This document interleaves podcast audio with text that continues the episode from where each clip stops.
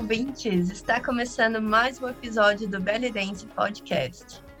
Um aspecto muito importante da nossa dança são as coreografias e danças em grupo. E para conversar sobre esse assunto e sobre a composição coreográfica, especialmente para grupos e duplas, temos a alegria de receber Ana Cláudia Borges e Vanessa Sembranel. Meninas, sejam muito bem-vindas.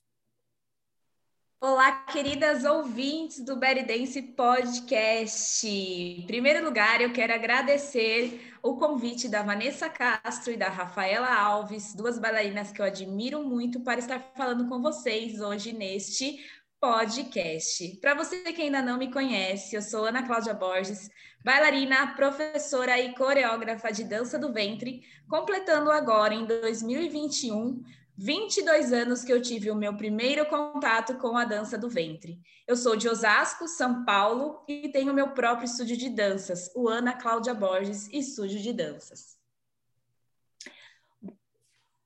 Olá, ouvintes desse projeto lindo. É, meu nome é Vanessa Sembranel, é, sou bailarina, professora e coreógrafa de dança do ventre. Sou de Santa Catarina. Eu estou muito contente, muito feliz com a iniciativa e com o convite da Rafaela Alves e da Vanessa Castro. E espero poder compartilhar aquilo que eu acho importante no meu processo criativo e coreográfico com vocês.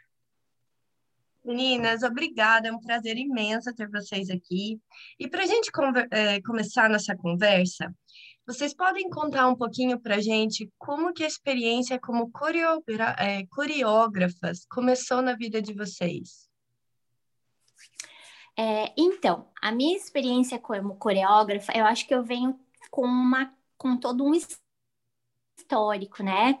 A minha história na dança, ela começou aos cinco anos no balé clássico e passei por diversas influências de estilos, né? jazz, é, dança espanhola, fiz também. E depois eu tive uma experiência como ginasta, né? Como, como atleta de ginástica artística. Então, é, os professores que eu tive na época já compartilhavam muito a questão da coreografia, a questão das composições, né, os temas e as coisas. Eu acho que eu sou uma pessoa que tive muita sorte nisso, de trazer um histórico desde muito cedo, onde eu pude observar a questão do processo coreográfico, da experiência criativa né? E quando eu comecei a fazer isso, é, foi meio sem querer, né? Então, teve um momento na minha vida que eu substituí uma, uma professora amiga minha do balé, né? E, e ela falou: ah, você vai ter que fazer uma pequena coreografiazinha, porque eu não eu acho que eu tinha uns 14 anos, né? Vou ter que fazer, você vai ter que fazer uma coreografia para para um pequeno espetáculo e eu não vou poder, você tem que fazer um minuto de coreografia. E foi nesse momento que eu descobri que eu tinha muita facilidade para coreografar, que não sei da onde, né? Surgiu e eu tramei lá toda uma história, inventei todo um, um tema, um contexto e fiz um trabalho bem bonitinho com as alunas. E, e isso nunca mais parou, né? Desde que eu comecei já com as aulas de dança do ventre, eu já, eu já é, inseri a questão do processo coreográfico desde, desde o início. Então, eu acho que é uma coisa que é é muito natural minha a questão da coreografia. Eu acho que eu nasci coreografando. Que legal, Que legal que a tua experiência, então, foi antes da dança do ventre, né? Foi. Foi bem anterior à dança do ventre. E até muitas coisas de didática eu aprendi muito, muito no, na ginástica rítmica, né? Porque a minha técnica, ela vinha com todo todas as planilhas já de desenho coreográfico, ângulo didático. Então, eu já vim com, com uma bagagem de como executar isso na dança do ventre, né? A nossa, a nossa uhum. técnica vinha com toda uma planilha de todas as formações, de transições, onde cada integrante ia ficar, e ela explicava onde colocar é, determinado integrante em determinado lugar e o porquê.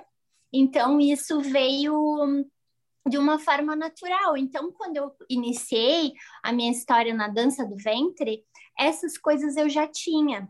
Então, foi só é, mudar um, uma mudança de estilo, né?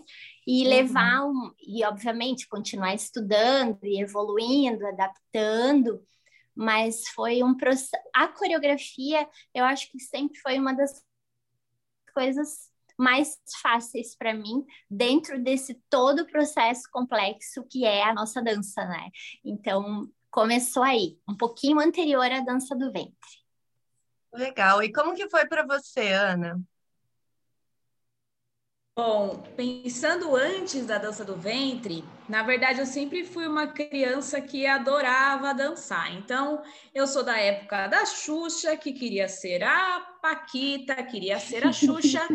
Então, eu organizava as minhas primas, né? Eu fazia as coreografias com as primas. Já coreografava as primas.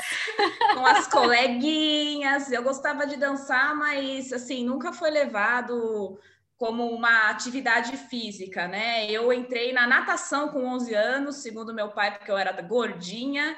Aí ele colocou na natação. Eu entrei no jazz, mas a turma já se desfez. Tentei fazer jazz de novo, a turma se desfez. Eu brinco que não era para eu fazer jazz, porque eu entrava no jazz, acabava a turma. Entrava no jazz, acabava a turma. Então era tudo uma coisa assim individual. Meu sonho era ser a, a Xuxa, é aquelas contando segredos no podcast, né?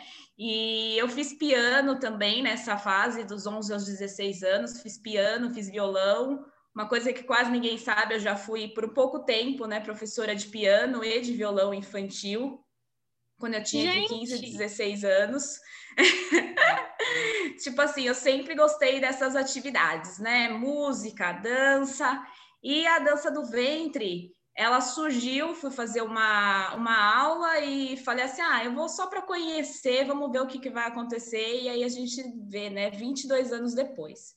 Quanto ao processo coreográfico, né, chegando aí, pensando na dança do ventre, eu sinto que comigo o processo foi bem contrário do tradicional, porque eu fiz na prática para depois eu estudar o processo e tentar aperfeiçoá-lo porque eu comecei a dança do ventre e logo após surgiu o nosso querido fenômeno clone, né? A dança que era restrita antes para escolas específicas, como a Canal Calírio ou espaços mais terapêuticos, ele acabou indo para diversos outros tipos de espaços, como estúdios de dança que tinham balé, jazz, academias, clubes, dentre outros.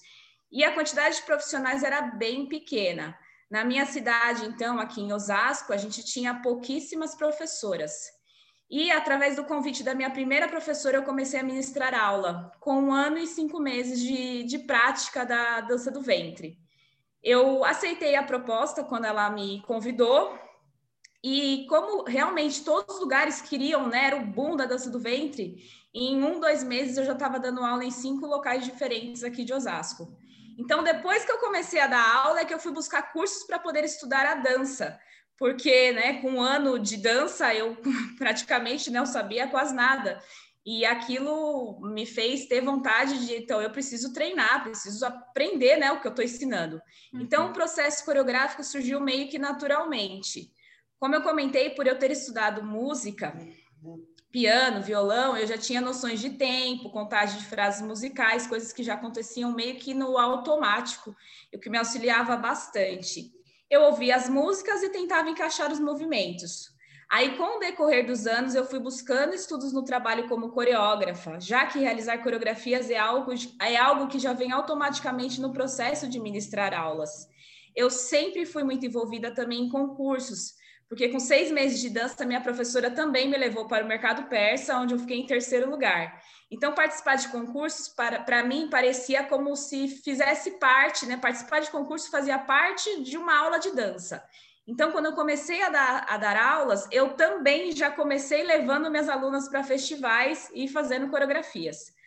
E agora, né, com o decorrer dos anos, agora não, né, já é um processo de, de muitos anos, né, com, com o decorrer dos anos, a dança do ventre vem evoluindo muito, bem como os grupos de dança, e aí fez com que eu fosse estudar e tentasse criar mais coreografias, mais trabalhos elaborados. Então foi uma coisa que aconteceu naturalmente. Eu comecei a dar aula e fazia as coreografias. Aí depois eu fui, e aí, como é que a gente pode fazer para melhorar isso? Né, foi diferente que atualmente a gente vê muito isso, né? A pessoa para se tornar uhum. profissional, obviamente, ela tem que estudar. Mas como eu comecei numa época totalmente diferente, eu, eu fui fazer e depois eu fui estudar. E o que eu achei legal, assim, é que o trabalho de vocês duas, né, se destaca muito pelas coreografias incríveis que vocês fazem e as duas trazem essa bagagem de fora da dança do ventre, né? Então a gente vê como que essa interdisciplinaridade ela acaba acrescentando, sempre acrescenta, né? Quanto mais você entende de parte artística, mais vai te ajudar em, em, em qualquer outra modalidade, né? Que você venha a, a buscar, a trabalhar. É, e aí, meninas, a gente queria saber de vocês vocês podem contar para gente alguma coreografia, não precisa ser uma só, mas algumas assim que vocês criaram e que foi especial assim e ficou marcada na memória de vocês e o motivo de ter ficado marcada. Bom, é difícil realmente, né? Só, só pensar em uma. Uhum. Eu sou realmente uma apaixonada pelas, pelas minhas coreografias porque além do trabalho coreográfico, cada uma representa um momento da minha história na dança, bem como a minha evolução como coreógrafa, como bailarina. Tanto que na comemoração do meu evento de 10 anos de dança, o evento todo foi elaborado com, com remontagens das minhas principais coreografias, o que se repetiu nos meus 20 anos de carreira. Então, assim, muitas vezes eu recrio, reinvento, né? Às vezes a gente usa a, a coreografia é, como a original ou dar uma adaptada e, e reapresento. Mas se eu fosse para escolher algumas, eu citaria uma coreografia de Dabik com a música Lubinani, porque Dabik para mim é um desafio, é uma dança que eu achei que eu nunca iria conseguir realizar. Eu acho assim o DAB, que ele é muito difícil, porque a dança do ventre ela é muito baseada né, em trabalhos de quadril, tanto, tanto sinuosos quanto percussivos, e o DAB que tem muito esse trabalho de coordenação, de, de bater o pé, é um outro repertório, então realizar uma coreografia inteira em grupo foi assim um grande uhum. desafio. E foi uma coreografia que acabou também tendo premiações, a gente acabou levando para tantos lugares que a, a, a, companhia a gente já dançava meio que no automático, de tanto que ela foi apresentada, recebi muitos elogios, então assim, é uma que ficou muito marcado marcada. Uma coreografia que eu gosto muito, que a gente praticamente nem tem nem tem vídeos, é uma coreografia bem antiga, que foi um solo de Derbach que eu fiz para um evento da Lulu. E processo criativo também não é uma coisa que surge assim facilmente. Às vezes a gente quer fazer uma coisa muito legal e aí não sai, não sai, não sai, não sai, e nessa de não sai, não sai, não sai, o evento era no domingo e até o sábado eu não tinha feito a bendita coreografia.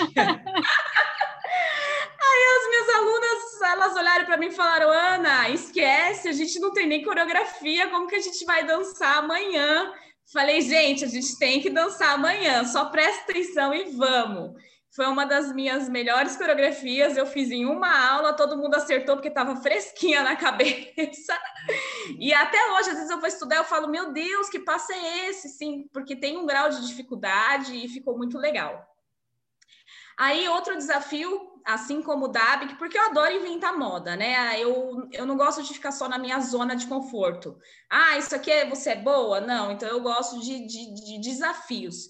Então foi um belo tango, nunca tinha participado de, de fusões, ainda mais com tango, porque assim como o Dabi, que também tem muito trabalho às vezes de pernas, eu não tenho base de tango, então assim, é uma dança desconhecidíssima para mim, então eu tive que estudar aí pelo menos um repertório básico do tango para colocar nessa coreografia e fazer a fusão, a música, a, a, expressão e tudo mais. E também foi uma das coreografias, a gente foi vice-campeã na categoria fusão do mercado persa, no Festival da Chime, em diversos outros festivais.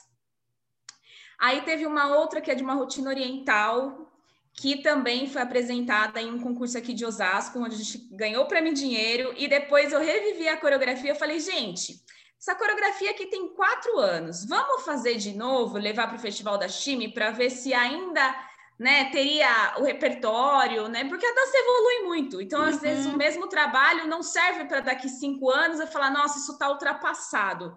Vamos tentar ver como que está a situação dessa coreografia? E a gente ficou em primeiro lugar no festival da Chime, no grupo clássico, com elogios dos júris dizendo que foi a única coreografia, né? Não a única, né? Mas assim, que era uma coreografia que representava bem a dança do ventre por conta de todas as inovações, mas que as pessoas sentiam falta da base da dança do ventre e que por isso ela foi a, a premiada e, e, ganhou o primeiro lugar.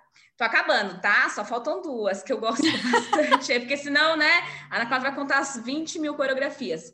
Foi uma coreografia desenvolvida com a música Arábia, da violonista Ranini. Essa música fez muito sucesso aí, por volta de 2018, 2019. A gente ouvia, chegava no festival, só tocava essa música.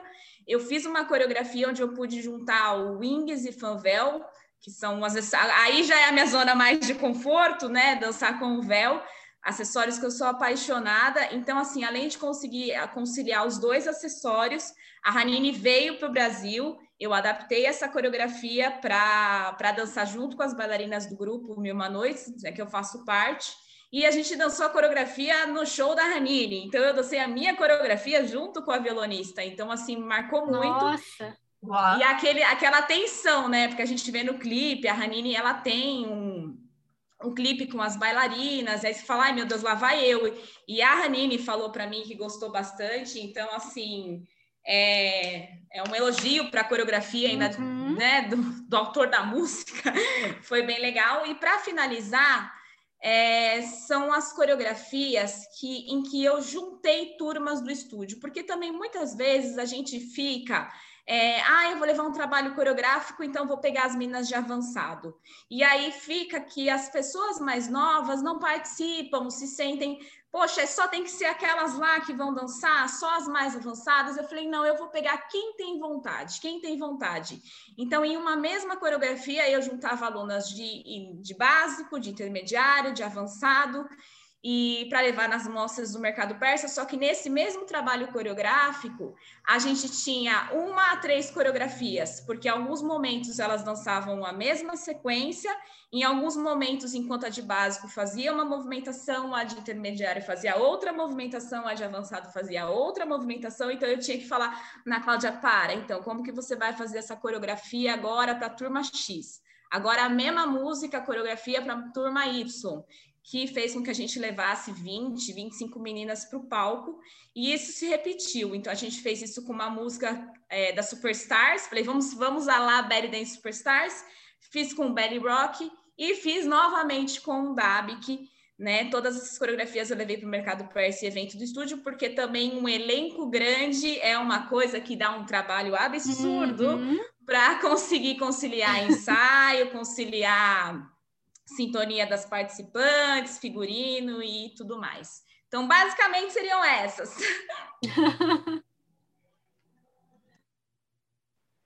Então, falar de coreografias, né? Como a Ana falou, é difícil falar de uma só, porque é como se fossem filhos, né? Cada filho, cada coreografia que que sai, que é concluída, é um filho, é uma obra, né? Eu tenho muito carinho pelos meus trabalhos coreográficos, porque eu realmente trabalho bastante, eu sou muito chata, eu sou muito cri-cri, né, para concluir.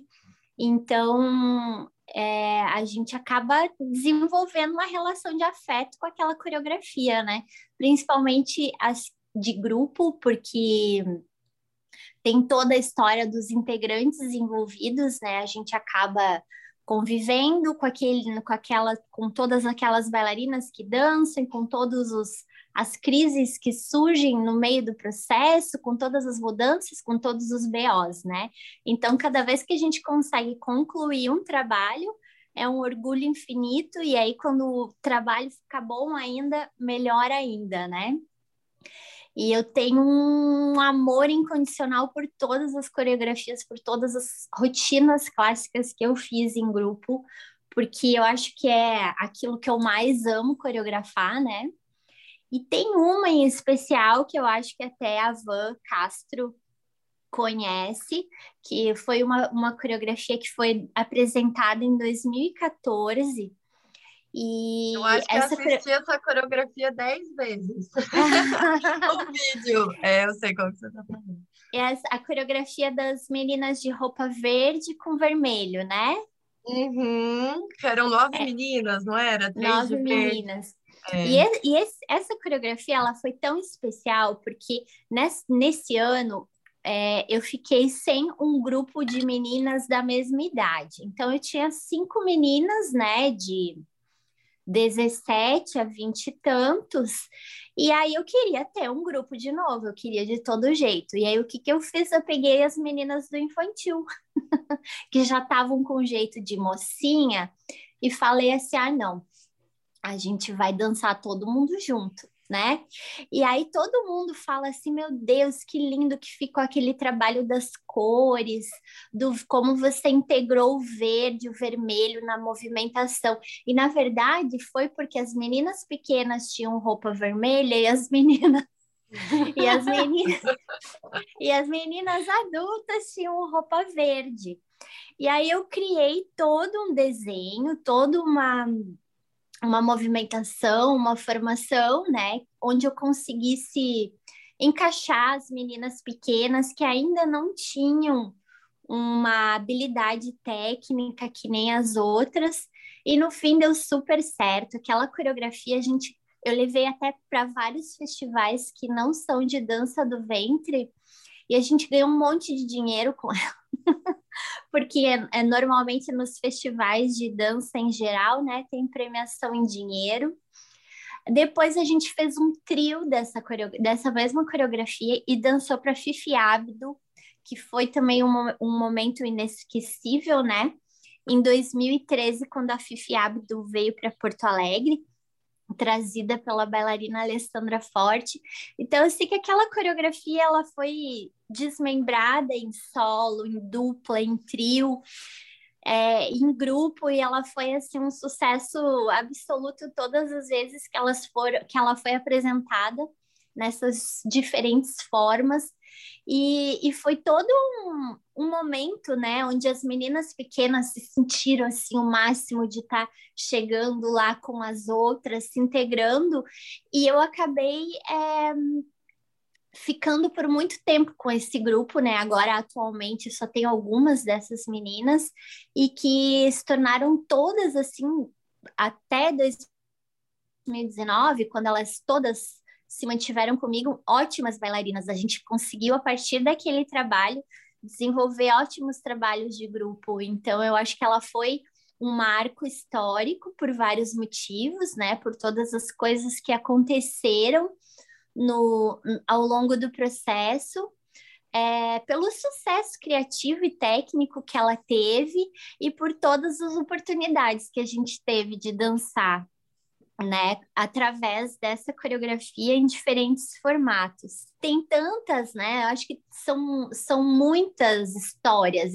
O mais legal é que parece que cada coreografia é uma história, né? Quando você faz um solo também para aquela menina, com os sonhos que ela carrega naquele momento, que tudo, toda a trajetória que ela desenvolve. Então, eu acho que cada coreografia ela vem com uma história e além de um trabalho artístico, é uma história de vida, né? Então são os filhos que a gente vai parindo, né? É Ao longo.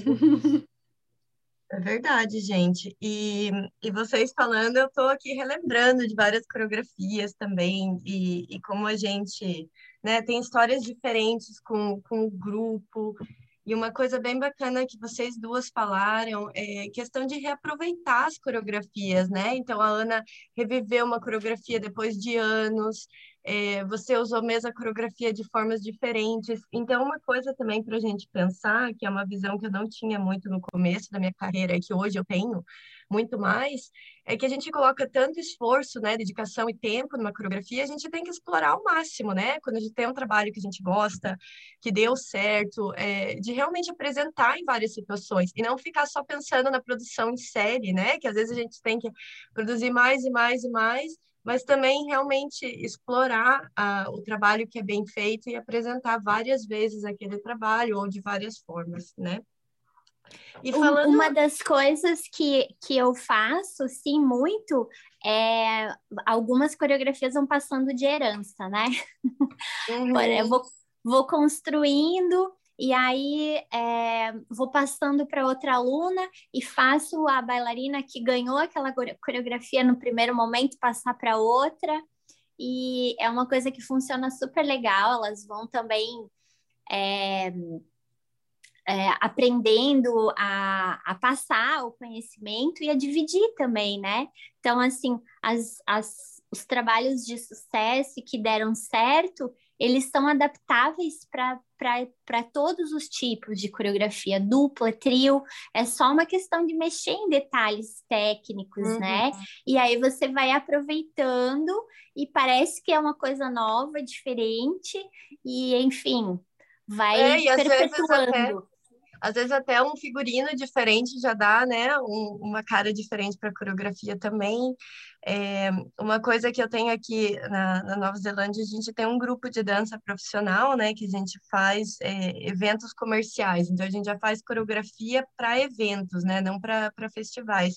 E a gente sempre faz a coreografia já pensando em grupo, dupla, trio, e a gente já faz nesse esquema porque tem shows, né, que vai o grupo inteiro, tem shows que vai só uma dupla, então a gente, mas daí a gente já cria a coreografia pensando, né, nessa dinâmica.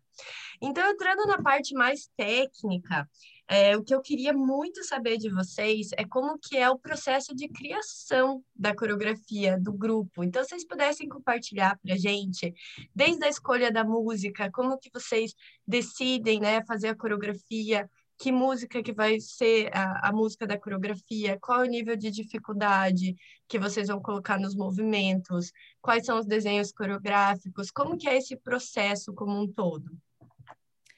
É, então, para mim, eu acho que não é só coreografia, né? Eu acho que criação de coreografias ele vem de um lugar de criatividade, né? E eu acho que para você ser uma pessoa criativa, você tem que alimentar. Você tem que alimentar os seus sentidos, né? Eu acho que é uma coisa muito sensorial, de você estar tá sempre desperto as coisas que estão acontecendo ao seu redor, né? Outras artes, é, outros cheiros, outras cores, né? Eu, eu sempre falo disso, que, que criar coisas é sensorial, a gente tem que expandir os sentidos e isso está no nosso dia a dia, porque quando você for criar alguma coisa, se você não alimentar a sua criatividade, os seus sentidos com outras coisas, né? Também você tem que se alimentar de arte diariamente. Não adianta querer criar um trabalho incrível assim, instalando o dedo, né? Eu acho que é um trabalho do dia a dia de você viver arte. Começa por aí para mim, né? Eu sou uma pessoa muito interessada em muitas coisas, então eu estou sempre é, atenta a tudo que está acontecendo é, relacionado a artes plásticas, música, enfim tudo teatro, do, é, outras modalidades, né? E aí isso vai influenciando na minha, na minha capacidade de inspiração, né? Para quando chega aquele momento.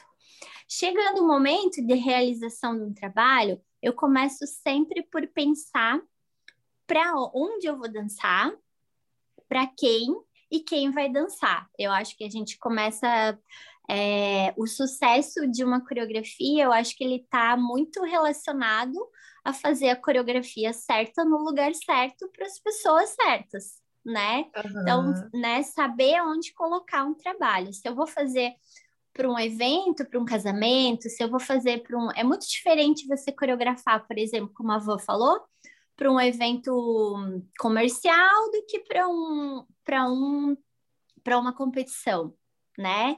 Então, é saber onde, como, por quê. A partir daí, escolher uma música. Para mim, escolher uma música é difícil, gente, porque assim, eu escuto música o tempo inteiro, vou escutando o tempo inteiro e eu vou guardando numa playlist. A minha playlist está escrito lá, vou para coreografar. Então, tá lá, vou colocando lá e tem que bater aquela coisa, né? Tem que dar aquela arrepiada, tem que dar uma aceleradinha no coração, porque coreografar a música que a gente não gosta é um pouco mais difícil, não que a gente não uhum. consiga, caso né, tenha necessidade, mas coreografar aquela música que desperta um sentimento, uma emoção, que a gente às vezes nem sabe o porquê, é muito melhor, né? Então, então eu estou sempre alimentando a minha playlist. Eu tenho as minhas músicas do coração e as músicas que, que eu tenho vontade de coreografar. Então, a primeira coisa, eu já consulto lá a minha playlist para ver se tem alguma coisa que se encaixa para aquele momento que eu quero, né? Se não tiver, começa aquela coisa, estudar, às vezes olhar vídeos também, porque às vezes você não dá valor para uma música, mas de repente vê uma pessoa dançando e você se encanta com a música, você vê a música diferente, né? Então, começa a história da pesquisa, né? Pesquisar uma música que se encaixe no evento que eu quero, que tenha aquele apelo sentimental, aquela carga emotiva que nos faz ter vontade de fazer um trabalho lindo, né? E aí a pesquisa, pesquisa, né? Vamos ver Vamos ver o que estão dançando, o que, que tem de novo, o que está acontecendo, o que, que eu já tenho ali de arquivo, né? E aí, o nível de dificuldade dos movimentos escolhidos é, vem muito de quem vai dançar, né? A gente vai fazendo de acordo com o nível é, das bailarinas que vão estar sendo é, participantes né, do, do projeto. No meu caso, o que, que acontece comigo? É, eu não tenho muitos grupos, né? Eu já tenho o, o grupo que mais dança, é só um que participa de eventos e tal. E a gente, é, dentro do meu dia a dia, eu já dou um repertório que eu já uso nas minhas coreografias. Eu já trabalho as questões de habilidades de deslocamento para que depois, na hora que elas vão é, fazer as mudanças, é, Uh, os desenhos coreográficos, porque elas têm a habilidade de deslocar e fazer qualquer coisa, porque a gente já treina isso em sala de aula. Então, assim, eu costumo não tirar do nada um movimento e colocar na coreografia eu coloco aquilo de acordo com as minhas aulas, aquilo que ela já tem treinado e aquilo que ela já tem uma certa habilidade, né? Então, é tudo de acordo com quem vai participar dentro de um repertório que a gente já tenha e aí também propor desafios, né? Porque aí a gente vai inserindo os desafios ao longo do processo e viajando e tendo mais ideias e querendo que a coisa aconteça, né? Sim, e aí eu sempre. Oi. A, a, tua a coreografia, lembrando daquela, uma coisa que me chamou muita atenção é, são os desenhos coreográficos, porque você tinha transições muito limpas, assim, transições é, com movimentos, que é, saía de um ponto para o outro, né? Como é que você faz essa questão do desenho coreográfico? Você acha que você traz muito daquele, é, né, da tua origem lá, da ginástica artística? Você acha que você traz isso um pouco para os desenhos coreográficos? Como é que você pensa neles? Com certeza, eu vou com um planinho, eu vou com um mapinha para aula. Uhum. Eu já uhum. chego, eu carrego essa herança até hoje, eu já vou com os desenhos, e aí eu tenho nome já de formações, assim, que eu invento e elas já sabem. Eu falei, ah, faz cardume, elas já sabem que tem que se juntar. É uma coisa que, ah, agora do cardume vai para diagonal, puxa a última, enfim. É, mas tudo dentro já de uma proposta que já vem anterior a dança do ventre, com certeza. Eu vou com os planinhos, cada folhinha lá, primeira formação, passa para segunda, cheio de flechinha, é bem nerd. Uhum. Tem uma coisa bem nerd, assim, né? E, mas as minhas alunas foram muito acostumadas com isso, então elas já entendem. Eu chego lá com, os, com as planilhas, elas já sabem, né? E você A tem partir- um número máximo, assim, ou mínimo que você coloca de desenho coreográfico dentro da coreografia? Você faz a coreografia inteira pensando já no desenho coreográfico, depois você coloca Não, o eu, eu vou fazendo aos poucos, eu vou fazendo por bloquinhos e vou explorando, mas eu sempre vou vendo aí o que, que eu já usei, o que eu não usei. Eu vou colocando aquilo que vai cabendo na música, sabe? Quando eu acho que que tem muito muita mudança, eu vou parando. Quando eu acho que dá para colocar mais, eu vou continuando. Então eu não penso, eu não consigo pensar na coreografia inteira, sabe? Para fazer a- os movimentos é, dos desenhos. Então eu termino toda a parte do, do repertório, né, de movimentos, e aí depois vai ser a colocação, a formação, né, a colocação dos desenhos coreográficos. Aí eu começo com uma planilha inicial, vou vendo como fica, se não fica legal, tudo é, tudo é experimento, né? A gente Uhum. vai experimentando e vai mudando, mas tem coisas dentro disso que são é, bem técnicas que eu aprendi, né? As possibilidades geométricas, né? Quais as transições possíveis de um desenho para o outro, assim. Então, isso facilita bastante. E isso eu tinha já da ginástica rítmica, né? Que, que imagina, eu tinha 11 anos, eu já recebi o lugarzinho que eu tinha que me movimentar através de visualização das planilhas dos desenhos, né? Os pontinhos, assim, ah, agora é um círculo, agora do círculo desmonta e vai para uma diagonal, diagonal junta e separa em, em, em quadrado, enfim.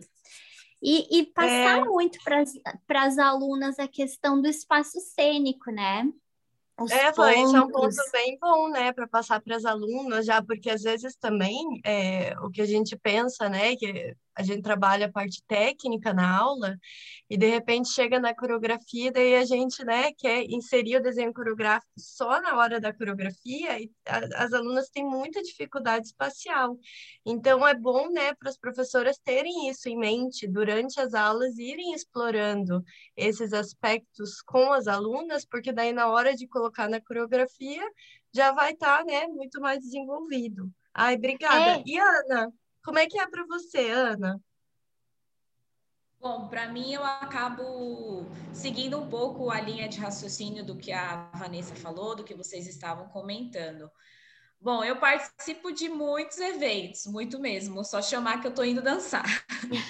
Então, a primeira coisa que eu penso é definir para onde será, será levada essa coreografia. Vai ser para um festival, um concurso de dança? Será uma mostra? Vai ser um evento temático? Vai ser a abertura de outro evento? Então, assim, realmente, primeiro definir qual é o tipo de evento que a gente vai levar aquela coreografia. Definido o evento, quem vai ser o elenco? Né? Se vai ser a companhia, se são alunas de intermediário, de básico, se são outras amigas profissionais de dança, porque isso realmente vai interferir na escolha da música, como no nível de dificuldade da coreografia. Pensando na escolha da música, com a minha companhia, nos últimos trabalhos que eu fiz, eu trazia algumas sugestões de música e juntas a gente escolhia a que seria trabalhada. Então, assim, eu sou uma pessoa um pouco imprevisível, não tenho uma fórmula. Às vezes eu escolho aí umas quatro, cinco músicas ou peço para trazerem sugestões, ou eu já ouvi a música, já, já criei tudo na minha cabeça e falo, ó, vai ser isso aqui, figurino vai ser isso aqui, quem quer? Né? Então, depende muito do, do meu momento na, naquele trabalho. E a elaboração da coreografia também depende do momento.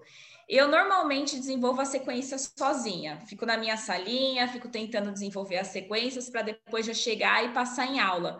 Só que muitas vezes a gente treina aquela sequência, a gente faz aquele trabalho sozinha E quando a gente coloca num conjunto, a gente vê que não ficou tão legal. Então, às vezes rola até uns. Eu acabo de ensinar eu falo: não, não, não, não, vou fazer assim. Aí vem alguém e fala: Ô, ô Ana, não era para fazer. Não, era, era, era, já mudou, já mudou, né? Então, assim, às vezes eu, eu acabo em um ensaio fazendo várias alterações, porque muitas vezes eu vejo que no conjunto não ficou tão bom como estava na minha cabeça. Eu sempre brinco com as meninas, eu falo, ai, gente, é tão difícil ainda mais é, quando você já quer desenvolver uma coreografia com desenho coreográfico, fulana faz isso, ciclana faz aquilo, porque eu falo, meu cérebro, né, eu tenho que ficar fazendo, como a Van falou também, vários papeizinhos, aí eu misturo, eu falei, olha, gente, cada uma traz uma Barbie aqui para eu representar vocês, que eu acho que vai ficar mais fácil para poder desenvolver. Então, eu monto sozinha, levo para elas, se não rolar, eu altero. Quando eu estou não tão criativa, ou também às vezes eu gosto de ver o que, que as alunas têm para acrescentar. Então eu coloco a música e falo, agora vocês vão dançar, porque eu vou tentar ver, porque muitas vezes as próprias alunas trazem alguma movimentação que fica muito boa. Então, é às vezes, eu uso essas, essas próprias movimentações que elas trazem. Então, normalmente eu desenvolvo a coreografia, e depois que eu tô com os trechos montados, aí eu passo a pensar nos desenhos coreográficos. Porque às vezes eu falo, ah, já quero desenvolver com desenho coreográfico, aí me confundo toda. Então, tá, foi montada a sequência. Então eu falo, gente, ó, vocês vão treinar tudo, decora tudo. A pessoa acabou de decorar, eu falo, então, mas você não vai fazer essa parte, tá? Quem vai fazer é a fulana.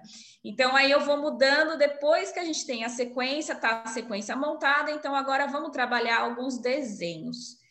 Então, basicamente, eu penso dessa forma. E quando eu vi é, essa ideia, né, estava ouvindo aí a pergunta, uma coisa que eu acho interessante é, falar, que é com relação, quando a gente está né, tá ouvindo a música, os mapas musicais né, que são muito importantes, né, uma fonte de estudo e que hoje a gente vê muito as bailarinas, né, estudando o mapa musical, pega a sua música, ouve, identifica os ritmos, os instrumentos que tem, é, quantas quantas frases do ritmo, e aí depois de elaborar esse mapa, vai colocando as movimentações. Só que, como eu disse aí no início da entrevista, tudo aconteceu na minha vida na dança do ventre muito rápido. E eu realmente, como comentei, eu não tinha um trabalho de outras danças, né? Por mais eu não posso falar que eu fiz jazz, porque como eu comentei, eu fiz pouquíssimo tempo, então a minha base, a minha experiência foi com a dança do ventre. E aconteceu tudo muito rápido. Então, nas minhas primeiras coreografias, eu mal sabia qual era o ritmo quanto mais fazer um mapa, né? É, e além disso, eu comecei a dançar na Canel Calila em 2004, quando eu tinha aí quatro anos de dança. E como vocês também que já são bailarinas sabem, né? A gente dança muito de improviso.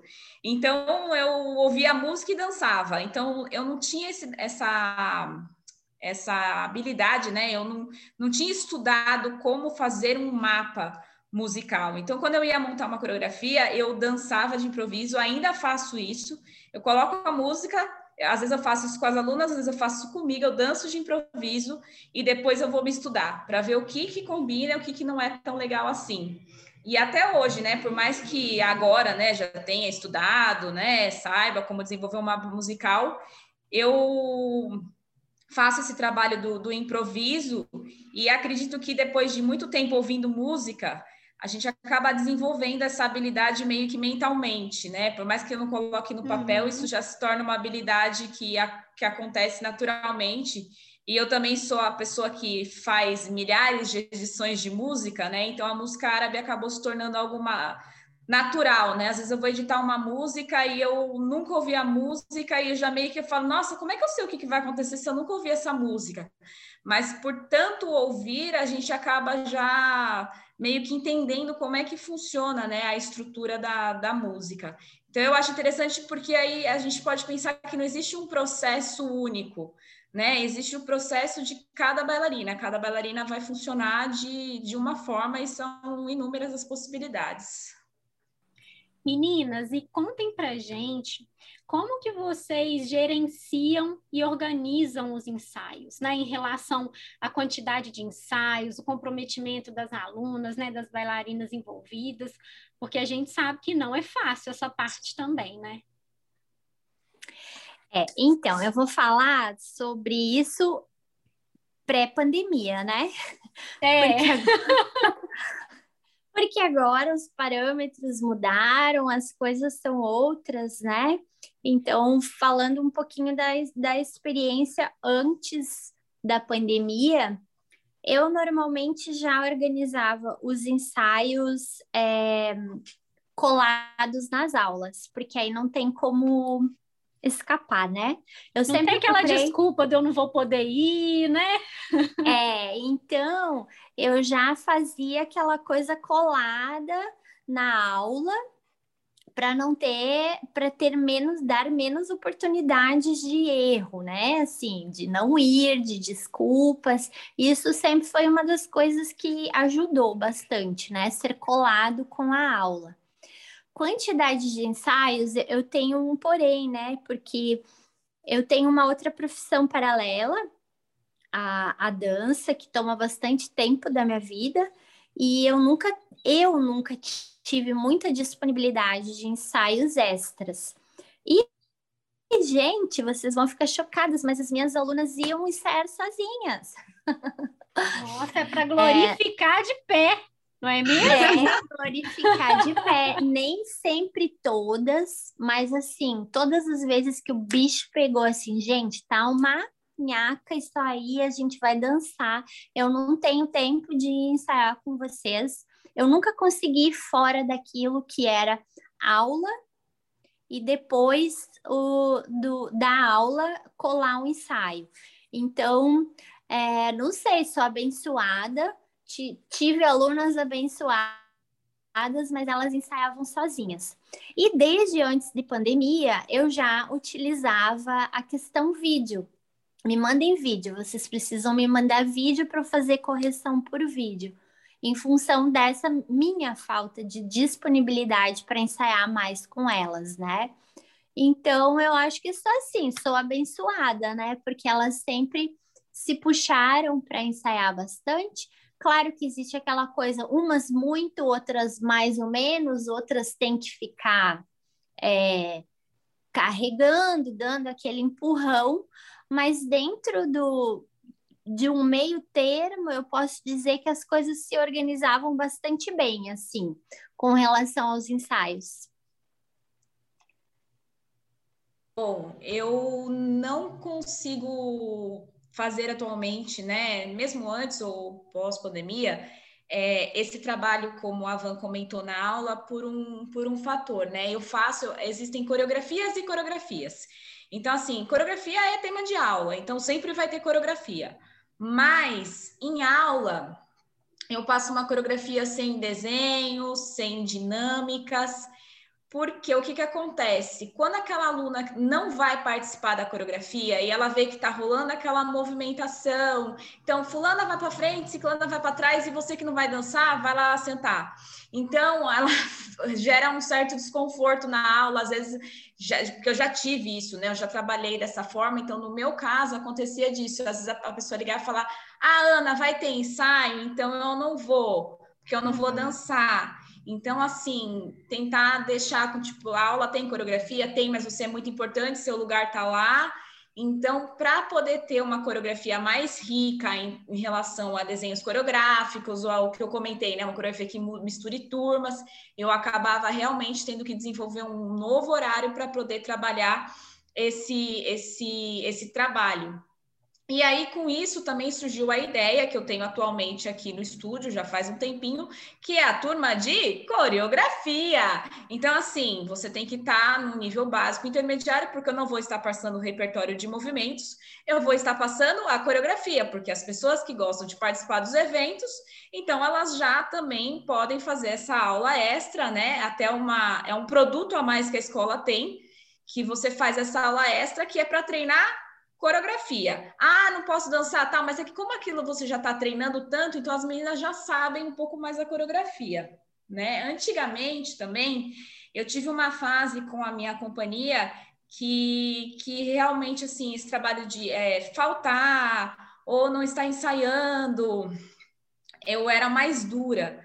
Mas isso acabava também gerando um certo desconforto entre as integrantes, os ensaios se tornavam algo mas que não era divertido, sabe? Era uma coisa assim, ai, vamos lá, não posso faltar porque senão a professora vai brigar, não posso uhum. faltar porque não sei o quê. Então, aquilo também que era para ser algo prazeroso, acabava se tornando uma coisa que não era tão animadora. Né? E trabalho em grupo é uma coisa muito difícil, porque sempre acontece alguma coisa com alguém. É difícil ter todo mundo presente. Então, atualmente, o que, que eu faço? Eu tenho o cronograma de ensaio, eu peço para participar da, da coreografia ou falar que vai no evento somente quem está afim, né? Não quer dançar, não tem problema, mas assim, tenta vir quem está afim para não prejudicar as demais. E eu tento levar tudo de uma forma muito tranquila e falar para ela sempre que seja tudo muito tranquila, porque imprevistos acontecem, igual neste momento que estou gravando o podcast, Estou recebendo mensagens, amanhã a gente tem um evento de que uma aluna não está tão bem, então, assim, já tem que mudar tudo, ainda mais que a gente não sabe se é Covid, não é Covid, e hoje em dia a gente tem que preservar, né? Se você não sabe o que você uhum. tem, você tem que ficar em casa, então. É, se, se fosse essa, essa coisa tensa, né? A gente já, tipo, ia ter que cancelar o grupo ou fazer não sei o quê. Não, a gente adapta agora rapidinho, gente, fulana não vai poder ir vamos organizar e as coisas se tornam um pouco mais leves. Então, eu tenho esse cronograma, como comentei, mas eu sou mais flexível. Uhum. E, assim como a, a Vanessa falou, eu tento levar tudo de uma forma mais tranquila.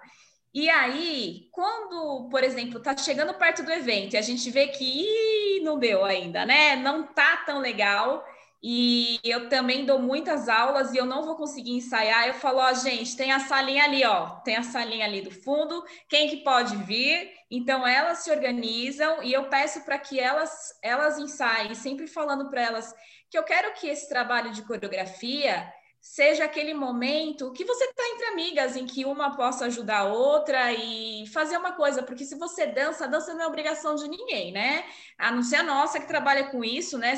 Que é a nossa obrigação, né? Trabalhar, dar a aula, independente se está bem ou não, mas quem pratica dança faz isso porque é o seu momento de prazer, então de lazer, de prazer, de hobby.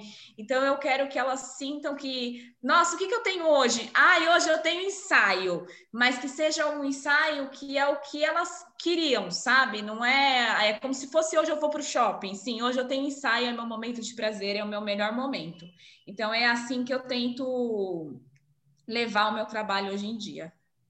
Sim, não, e esse é um ponto muito importante, né, que a gente não pode esquecer, que é por que que as alunas vão dançar e por que que as alunas, né, estão participando de uma coreografia? É para, né, ter um momento bom, se divertir. E, né, nesse tópico que é tão importante, como que vocês mantêm a energia e a motivação das alunas?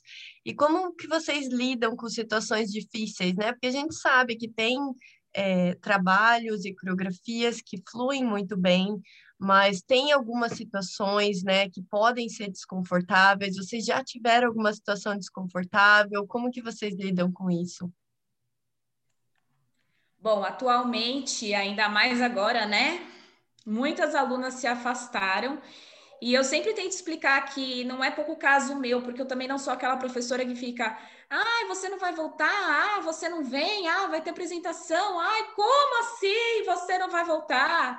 Mas que eu entendo que cada uma vive um momento da sua vida e que quando elas quiserem vir dançar, as portas estão sempre abertas. Então, as que estão presentes atualmente, normalmente, elas estão motivadas. Então, elas vêm porque estão afim mesmo. E além disso, como eu comentei na pergunta anterior, eu nunca obriguei a aluna a dançar em evento, dança só quem quer. Porque uhum. eu já uhum. também ouvi inúmeros relatos de alunas que saíam de escolas de dança, ou até mesmo chegavam a desistir de dançar, porque pisar no palco não era o que elas queriam, elas queriam uhum. fazer aula e não dançar no palco.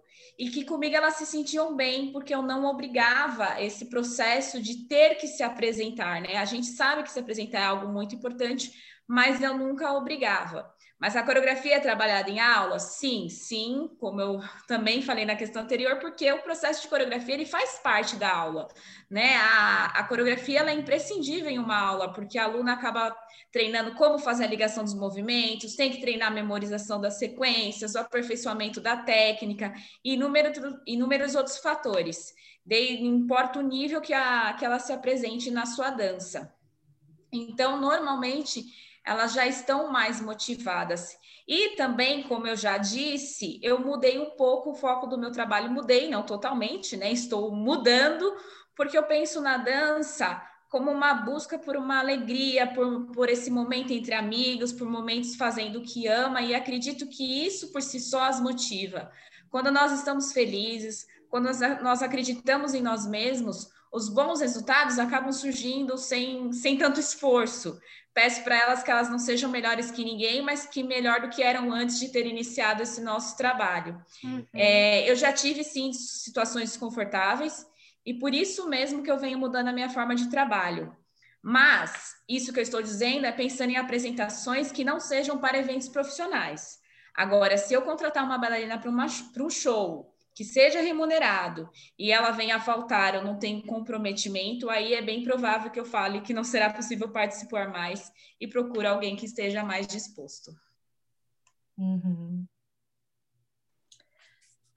Isso, de manter a energia e a motivação das alunas, né? É tão difícil, né? É tão complicado, porque quando você está num grupo, tem uma que às vezes está a mil, outra está deprimida, outra está em. São momentos, né? Vem aquela velha história que são histórias de vida, né? Acontecendo simultaneamente é, naquele, naquela sala de aula, onde você tem um único um propósito, mas ali estão habitando vários propósitos, né? Então eu já fui assim uma que ficava triste, que ficava arrasada quando uma aluna é, desistia da dança ou não queria fazer aquela aquele trabalho, enfim, eu ficava muito mexida. Eu era uma pessoa que acho, acho que eu sou ainda, estou tentando me trabalhar, né? E para não criar as expectativas são nossas, né? As expectativas são nossas enquanto professora, elas, elas estão ali no momento delas e. É, é, exatamente isso, né, que, que eu tô dizendo, né, porque eu também ficava muito, muito chateada, e às vezes a gente entender que não é só, a culpa disso não é só nossa, mas que a pessoa está vivendo um outro momento e que, e, que, e que tá tudo bem, e que quando ela tiver melhor, ela vai voltar. Eu já, eu, eu também tento praticar, eu falo que, né, do jeito que eu falo, parece que, nossa, não me importa, nossa, eu fico olhando para a fichinha e falo, cadê a fulana? Mas é praticar isso, assim, eu sei que quando ela se sentir bem e, e quiser, ela vai voltar. Tentar entender isso. Claro, é um trabalho diário, né? Mas eu tinha um sofrimento, assim, eu ficava muito triste, mas isso tem, assim, se solucionado, né? A gente vai aprendendo e sabendo lidar, que são as nossas expectativas, e enfim. E como eu tento manter a energia e a motivação sempre, eu acho que você ter uma aula que vá oferecendo cada vez mais conteúdo, onde a gente vai podendo passar por diversos universos de de, de conhecimento, eu acho que é uma das coisas que mais mantém a gente motivada, ainda mais do que mais do que ter apresentações, né? Eu entendi isso na pandemia, porque eu achava que, anterior à pandemia que o que mantinha elas motivada eram os eventos, eram as competições, eram as coisas. E quando tudo isso acabou, né? Como, como, como manter alunas em sala de aula, né? E no meu caso agora, que continuo só no, no virtual ainda. Então, é, eu acho que assim, a base de tudo para a gente manter a energia, a motivação, é a sala de aula.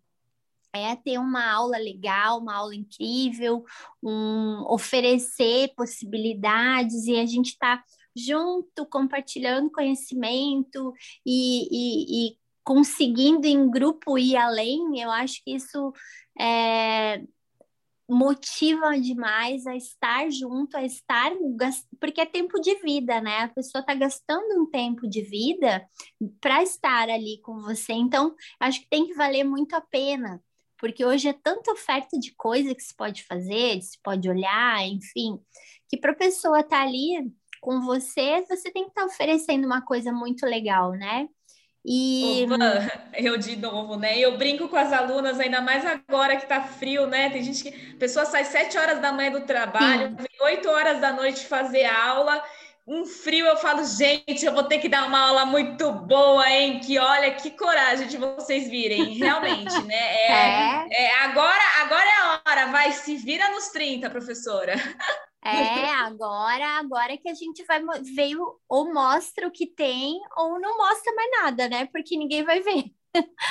Chegou a hora, imagina, a gente se pegou sem evento, sem nada, sem perspectiva, sem nada. O que segurou a onda foi aula, foi aula boa, foi contato, foi troca. E eu acho que definitivamente isso veio para ficar, sabe? Independente, né? Agora a vida, graças a Deus, começa a voltar a gente tem evento, ai, bora começar a pensar em toda a loucurada de novo. Claro que teve online, né? Teve muita coisa online. Acho que isso motivou também a gente a continuar, enfim. Mas o que segurou a onda e o que vai segurar sempre a onda da motivação é uma sala de aula que ofereça uma coisa boa. Eu acho que é isso. Quanto às situações desconfortáveis, eu acho que eu não posso dizer que eu tive muito problema com o aluno, não. Tive problemas, situações bem é, do dia a dia, né? A gente sempre tem, ah, é aquela que quer muito e participar das coisas, mas está sem grana, né? Aquela uhum. que, ai, que, que não vai, que, que tem a grana, mas não vai porque não quer. Essas coisas assim, né? Coisas básicas do dia a dia de sala de aula mas eu tive uma situação desconfortável em toda a minha, da minha história, assim como prof, eu acho que eu tive uma situação desconfortável com uma integrante, que foi uma menina que me causou uma situação muito desagradável em um evento, né, em uma competição, né, enfim, não, não vem ao caso falar, e, e nesse momento eu, eu lidei é, desligando realmente essa pessoa devido à gravidade do que, do que aconteceu. Mas fora isso, assim, ai, graças a Deus eu tenho uma, uma vida dançante sem BO, gente. É, tá bem bom. Olha, gente, que incrível, obrigada. Eu acho que a gente teve vários é, insights e, e, assim, vocês duas têm trabalhos incríveis e vocês, né, trabalham de, de formas diferentes e a gente vê como né? Tem vários jeitos de trabalhar e a gente tem que encontrar o, o jeito que funciona para a gente. E tem muita questão do aprendizado da carreira, né? Dos nossos anos de carreira, quantas coreografias a gente faz, cada vez a gente evolui mais, acrescenta coisas. É, e a gente evolui com as situações, né? As situações que se apresentam para a gente fazem a gente mudar certas coisas, aperfeiçoar outras, e isso faz parte, né, do processo de evolução e, e com certeza, né, trouxe várias, é, muito conhecimento, vários insights para a gente. Obrigada. Obrigada, meninas. Foi uma grande honra participar aqui com vocês. Espero que o projeto do podcast, do Belly Dance Podcast, cresça cada vez mais, porque é uma incrível fonte de estudo também, essa troca, até mesmo para quem está gravando, né? A troca com outra profissional também é de muito valor e muito obrigada pelo convite. Obrigada, Vanessa e Rafa, pelo convite, pelo projeto, pela oportunidade. Obrigada, Ana, pela parceria aqui. Eu acho que hoje foi um momento de tagarelas, né? e foi lindo, assim, poder dividir, né? E a gente vai aprendendo, assim, uma com as outras. E é isso, é, eu acho que isso que, além de motivar as alunas em sala de aula, a gente se motiva enquanto professora quando a gente divide as experiências, né? E, e soma, né? Uhum. Então, obrigada, o projeto é lindo e continuem sempre. Obrigada, meninas. Nossa, foi uma honra recebê-las. A gente realmente aprendeu muito com vocês hoje. Eu já quero uma parte 2, porque tem muita coisa ainda para a gente falar sobre esse tema, né? É, e a todos vocês que nos ouviram até aqui, um super beijo, muito obrigada e até o nosso próximo episódio.